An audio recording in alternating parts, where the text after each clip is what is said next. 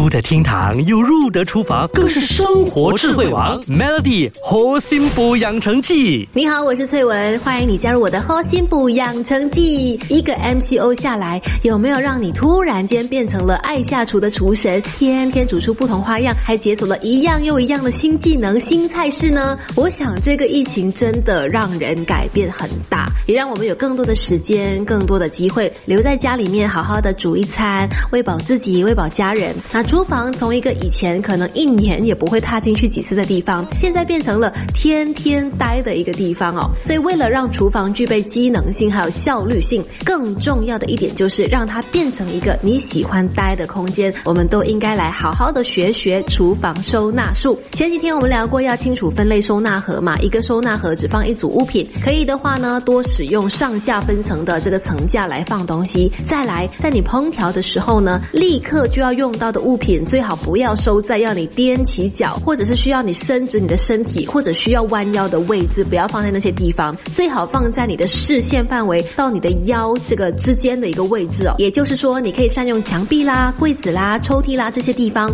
另外，很多人可能喜欢在厨房里面摆放喜欢的收藏品，比如说杯子啦，给它摆出来；碗盘啦，给它摆出来。这样做到底好不好呢？当然是 OK 的。其实放自己喜欢的东西，让自己在收藏品的一个环境之下下厨，会让你有更好的心情。毕竟我们可能每天都要下厨嘛，所以让你的下厨时光变得更加快乐，这很重要。只要你摆放整齐，有花点心思去布置，就能够让你的厨房空间别具一格又漂亮，在家下厨更加的快乐。Melly 猴心补养成记，每逢星期一至五下午五点首播，晚上九点重播，由美心和翠文与你一起练就十八般武艺。嘿呀！